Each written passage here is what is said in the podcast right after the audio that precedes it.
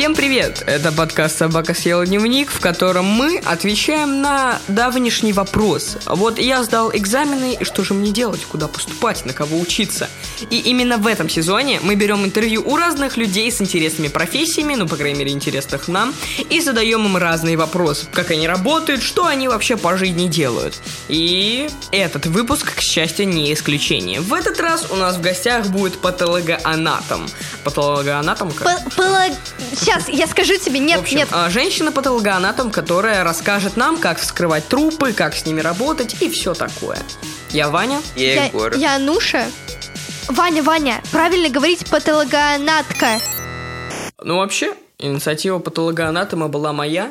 Мне просто интересно посмотреть на человека, который работает с трупаками. Я точно не буду поступать на врача, потому что я для себя давно это определил, а тем более на врача, который с трупами работает.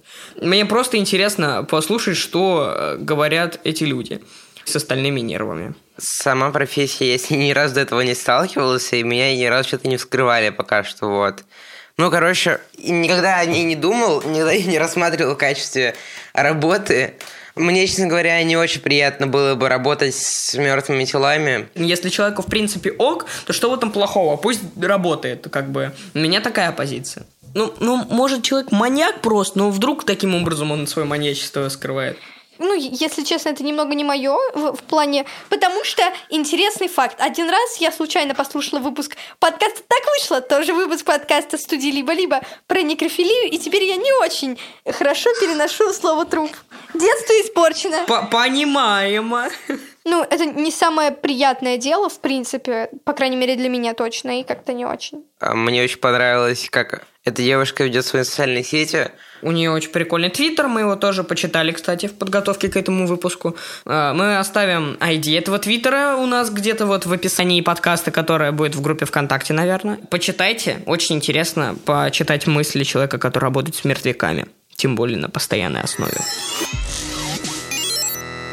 Меня зовут Дарья. Э, Я врач-патологоанатом, мне 28 лет. Работаю в нескольких стационарах города Санкт-Петербурга. Преподаю свой предмет в высшем учебном заведении. И, кстати, ведете твиттер. Мне за это не платят. У меня вопрос. В чем заключается ваша работа? Вы могли бы объяснить более-менее понятно? Это на самом деле очень распространенный вопрос. Чем же мы занимаемся? Патологическая анатомия – это фундаментальная дисциплина. То есть это самая всеобъемлющая наука в медицине. Это основа основ. Нет э, ни одного, по сути, нормального диагноза без патологоанатомической какой-то подоплеки. То есть мы занимаемся и клиническими состояниями, болезнями, и изучением влияния болезни на организмы и расследованием их первопричин. В первую очередь мы врачи для живых. Когда людям говорят, что мы отправили там кусочек ткани на исследование, это имеется в виду как раз-таки патологоанатомическое исследование. А, Мы берем вот эти кусочки ткани, да, это может быть аппендикс, это опухоль, какое-то образование кожи. Все, все, все, что отрезано от человека, должно быть исследовано нами. Мы эти кусочки нарезаем на более мелкие кусочки, мы изучаем клетки в микроскоп. Да, а можете тогда еще вот рассказать, вдруг, ну, потому что, насколько все понимают, патологоанатомы – это люди, которые вскрывают трупы людей. Ну, можете еще как-то чем вы, рассказать, чем вы занимаетесь, только общо, скажем так? Да, конечно, мы вскрываем людей. В среднем вскрытие – это 10% работы днем. Остальные 90% – это исследование биопсийного материала, то есть все отрезанные родинки, аппендиксы, опухоли, материал, полученный от живых. Срезы и есть основной наш фронт работы. То есть мы ставим диагнозы живым людям, которые ждут нашего заключения, и от этого заключения будет зависеть их дальнейшее лечение. Вам не обидно? Ну, какие-то шутки, они же не точные. Вас не расстраивает, что многие люди на полном серьезе думают, там, что вы, например, работаете только с трупами, как мы, например, так думали? Ну, мы сами периодически пошучиваем, что, например, там, патологоанатомы настолько суровые, что даже когда моргают глазами, делают морг, морг. Ну. Больше расстраивает абсолютно неинформированность э, людей о том, чем, собственно, кто в медицине занимается. И вот больше меня расстраивает именно это. И, собственно, на этом основан мой твиттер. Мне хочется просветить людей о том, что, блин, мы не едим трупы, не раскидываем мясо по стенам. Мы исследователи в первую очередь.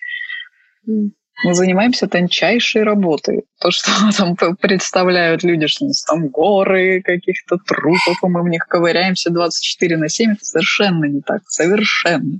Моя основная работа, я работаю в научно-исследовательском институте. У нас э, было 10 вскрытий в год.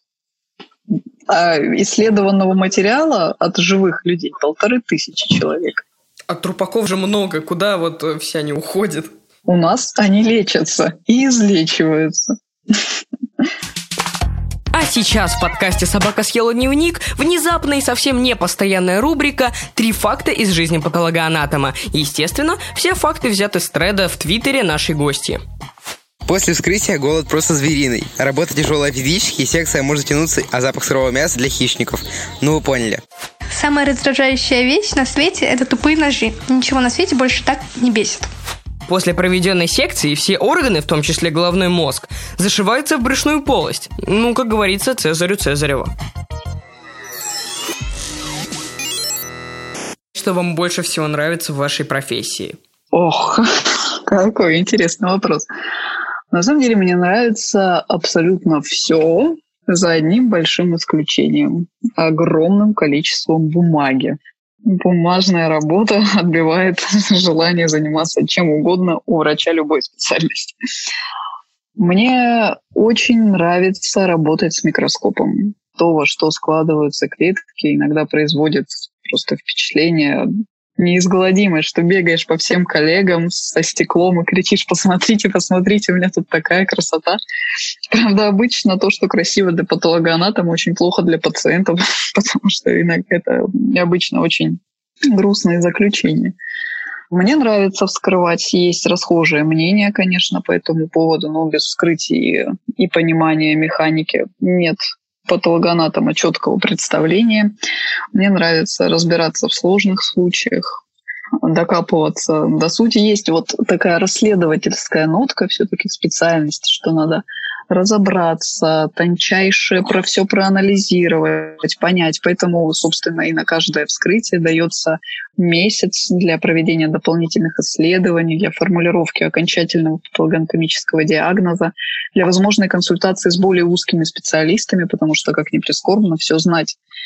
В этом и прелесть, что ты можешь пообщаться, посоветоваться, у тебя есть время на принятие решений показать старшим всегда. То есть у тебя такой коллективный разум, и ты каждый раз обогащаешься какой-то новой информацией, никогда не стоишь на месте, постоянно двигаешься куда-то вперед. Это просто восхищает в работе. То, какими непостижимыми путями текут болезни, во что они трансформируются, не устает меня восхищать. Вы когда-нибудь вымещали злость на трупе? И если у вас, например, плохое настроение или хорошее, это влияет на результат? Нет, потому что я подхожу к вскрытию с исследовательской точки зрения. Передо мной объект исследования, который был живым человеком. Существует медицинская этика и диантология, в конце-то концов, которые, в общем-то, регламентируют правила общения с пациентом, живой он или мертвый. Мы стараемся максимально тактично, если можно так сказать, обходиться с телами, не допускаем никаких лишних разрезов, которые могут пациенту как-то повредить. Есть другие способы вымещения своей злости, а уж э, если результат исследования зависит от моего настроения, то я очень хитрый специалист. По-моему, чтобы пойти на доктора, нужно сдать хорошо химию, биологию и общесознание. И вы уже в школе понимали, что с этим будет связана вся ваша жизнь, то есть именно с этой профессией? Или у вас был немного смещенный акцент на все это? Вы думали, что вы просто будете работать ну, в обычной поликлинике или хирургом, но именно патологоанатомом? Для поступления в медицинское обществознание сдавать не надо, биология, химия, русский язык когда я поступала. Естественно, как и все, я э, романтизировала медицину. Мне хотелось в школе лечить, спасать. Когда я уже поступила в медицинский университет и начала изучать морфологические науки, которые связаны со строением тела, я поняла, что, скорее всего, именно с этим я и свяжу свою дальнейшую деятельность. И когда на третьем курсе оказалась на кафедре патологической анатомии, как и все студенты, я поняла, что все, вот оно мое место, моя дальнейшая судьба. Потому что человеческое тело — это просто шедевр эволюции, потрясающе устроено, максимально интересно, как протекают болезни, проявления болезни. Это просто невероятный интерес вызывает каждый раз. А вы на кого учились? И если вот, предположим, я захочу быть патологоанатом, есть ли у меня какие-то опции, куда я могу, должна идти учиться, чтобы пойти на эту профессию? Обучение мы все проходим одинаковое. Есть додипломное образование 6 лет, которые проходят все, абсолютно все. И только после получения общего медицинского образования, вот эти вот 6 лет специалитета, мы идем на последипломное образование. Это ординатура и получаем уже специальность. И там уже выбираешь после этих шести лет, ты можешь выбрать себе еще специальность, и в любом случае учишься еще минимум два года, чтобы получить возможность работать с тем, кем ты захотел стать за эти шесть лет. Соответственно, нужно закончить медицинский университет по специальности лечебное дело или педиатрия, и после этого поступать в ординатуру по патологической анатомии. Это ж сколько доктора учатся, получается? Лет девять? Минимум восемь, да. Ладно, это очень много. А если человек ну, принимает неправильное решение, он понимает, что ну, он не хочет связывать с этим свою жизнь, то есть он всегда воспринимал это как какой-то герой, а потом оказалось, что это рутинная работа. Будучи на пятом курсе. Да, он же потерял так много, ну, не потерял, это все-таки пригодится, но он так много времени потратил скорее не на то, чем бы хотел заниматься. Что в таком случае вы бы ему посоветовали? Действительно, такое, к сожалению, случается, но с медицинским образованием, с неоконченным тем более, дороги особо-то никуда и нет. Честно говоря, даже толком не интересовалась, как складывается дальнейшая судьба тех, кто отказался от э, медицинского образования в пользу какого-то другого. Э, можно доучиться и тоже там в какие-то смежные специальности перейти, косметологией заняться. Там многие девочки так делают.